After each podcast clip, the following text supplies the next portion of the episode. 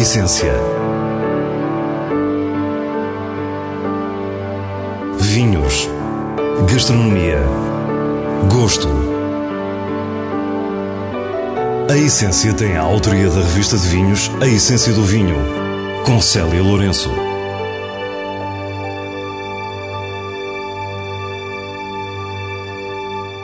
Boa noite.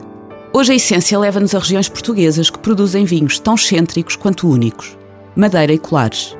Ambas são procuradas por conhecedores de gosto educado e têm histórias fascinantes.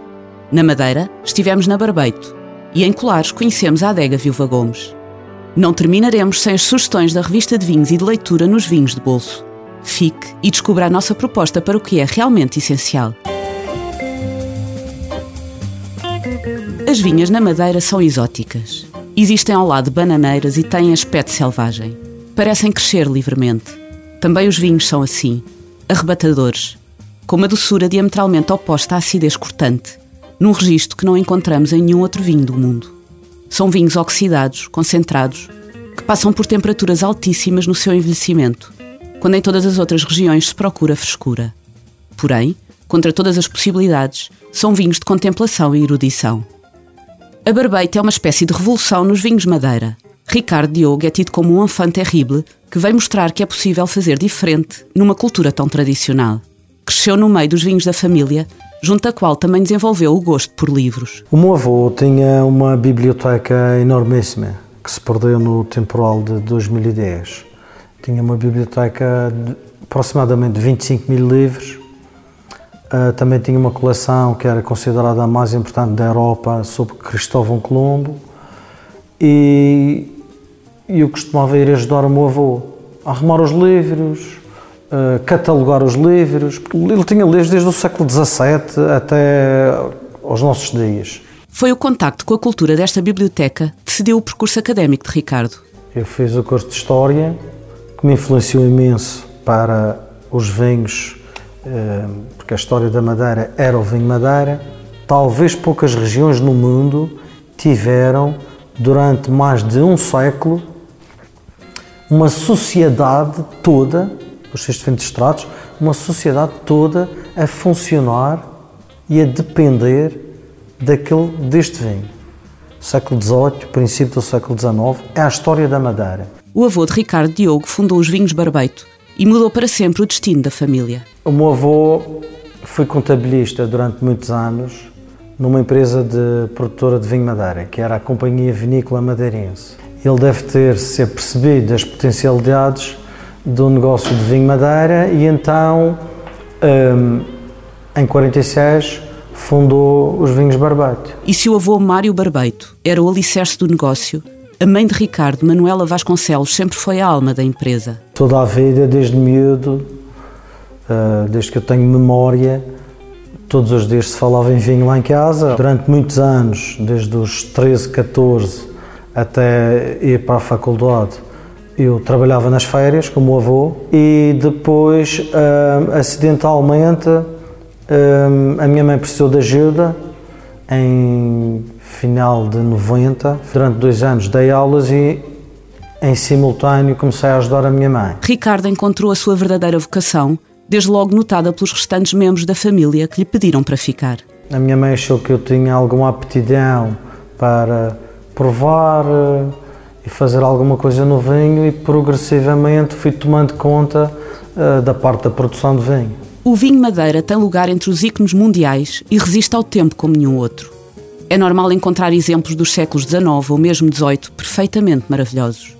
Ao longo da história, os registros deste vinho surgem nas situações mais diversas foi escolhido para o brinde à Declaração de Independência dos Estados Unidos a 4 de julho de 1776. Certamente por ser um dos preferidos de Thomas Jefferson, o principal autor da Declaração de Independência.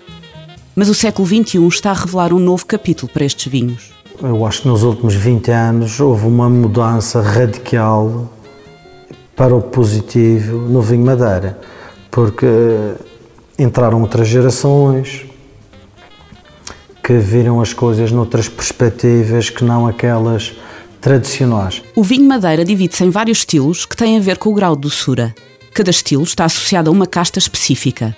Vemos isso nos rótulos, aprendemos isso nos livros. Eu nunca percebi porque é que o sarcial tem que ser seco, o verdelho tem que ser meio seco, o boal meio doce e o malvazia doce. Nunca percebi isso. Quando me perguntam, eu não sei dizer. Posso dizer uma coisa, eu acho que é uma tontice essa ideia de que temos que estar ali um, presos à casta, tem que ser seco. Esta tem que ser meio seco. E por isso eu, eu achei que a mistura de castas era uma possibilidade. E é.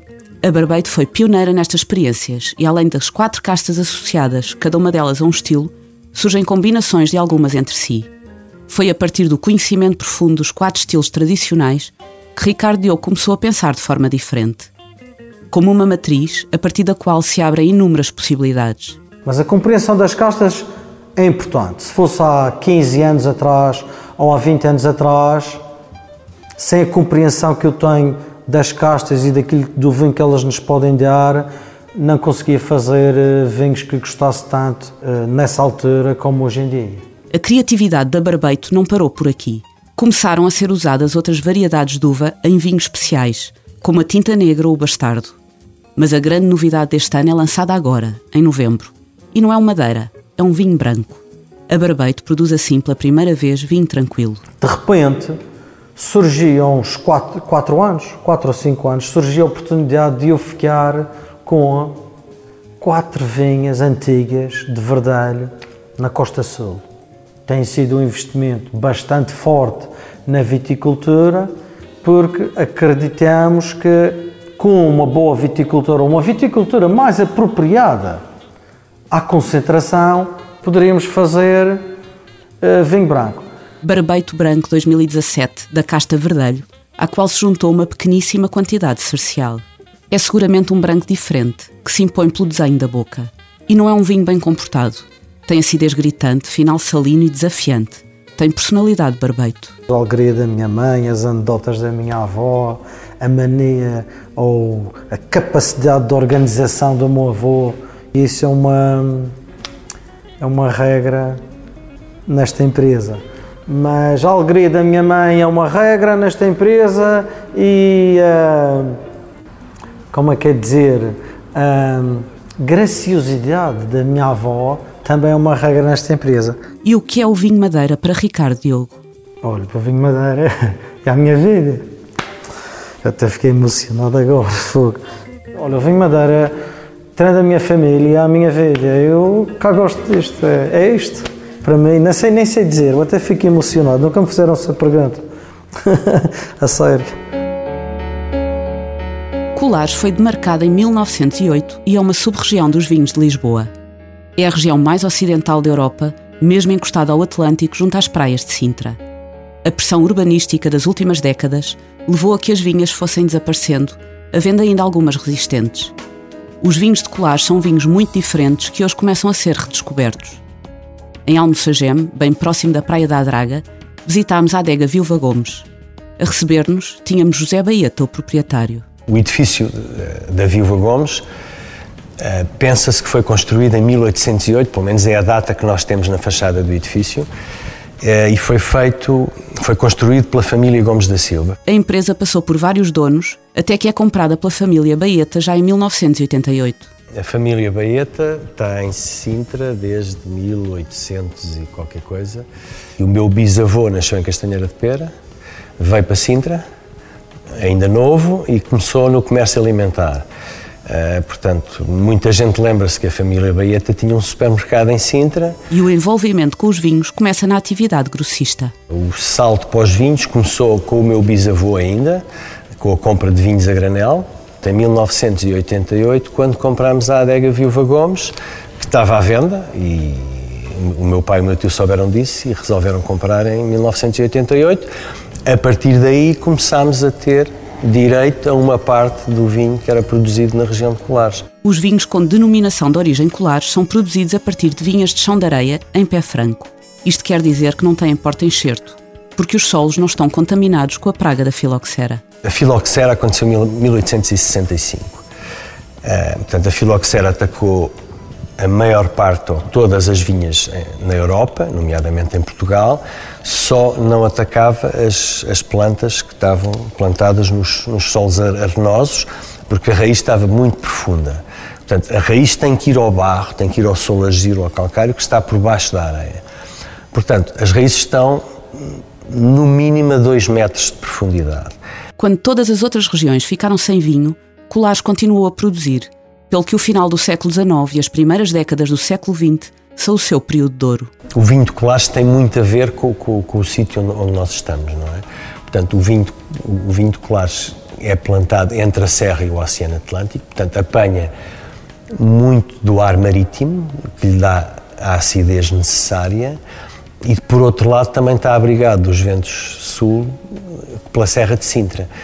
Por outro lado temos, neste microclima, temos aquelas neblinas matinais que dão, que dão as características. Portanto, eu acho que os vinhos daqui vão apanhar aquilo que nós sentimos também, que, que a tranquilidade que nos dá a Serra de Sintra e o mar.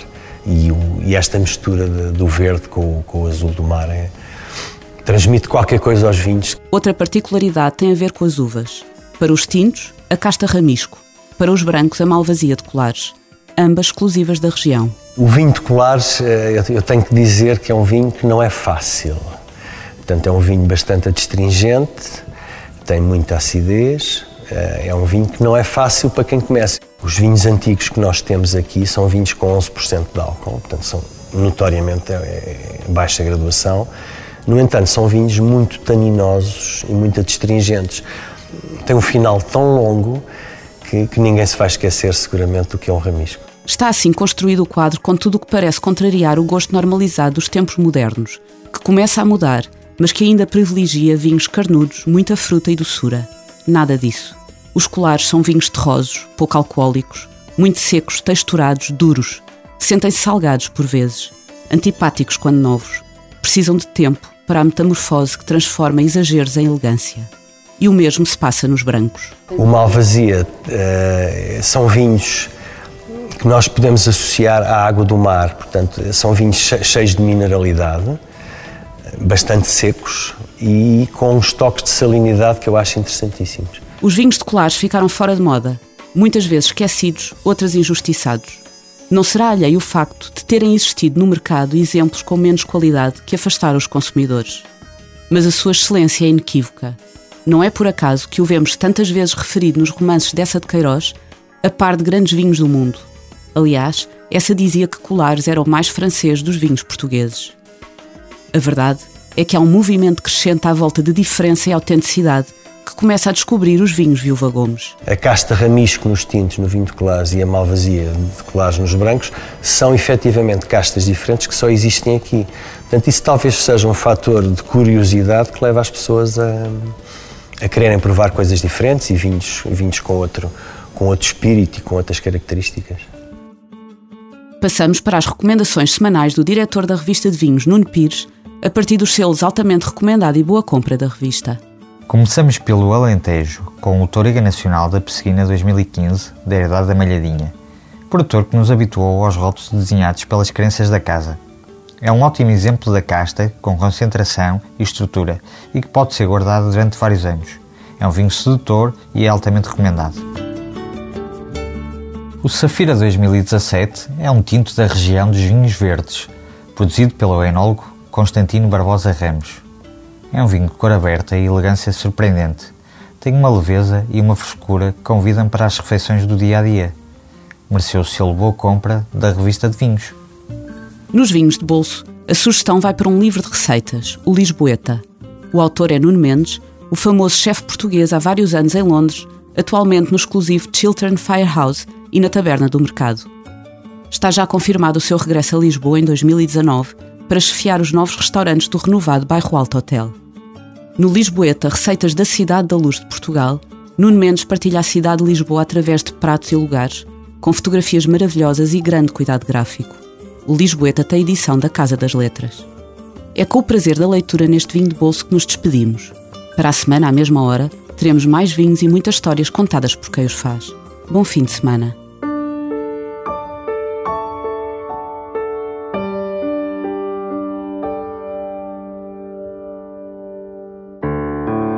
essência. Vinhos. Gastronomia. Gosto. A Essência tem a autoria da revista de vinhos A Essência do Vinho, com Célia Lourenço.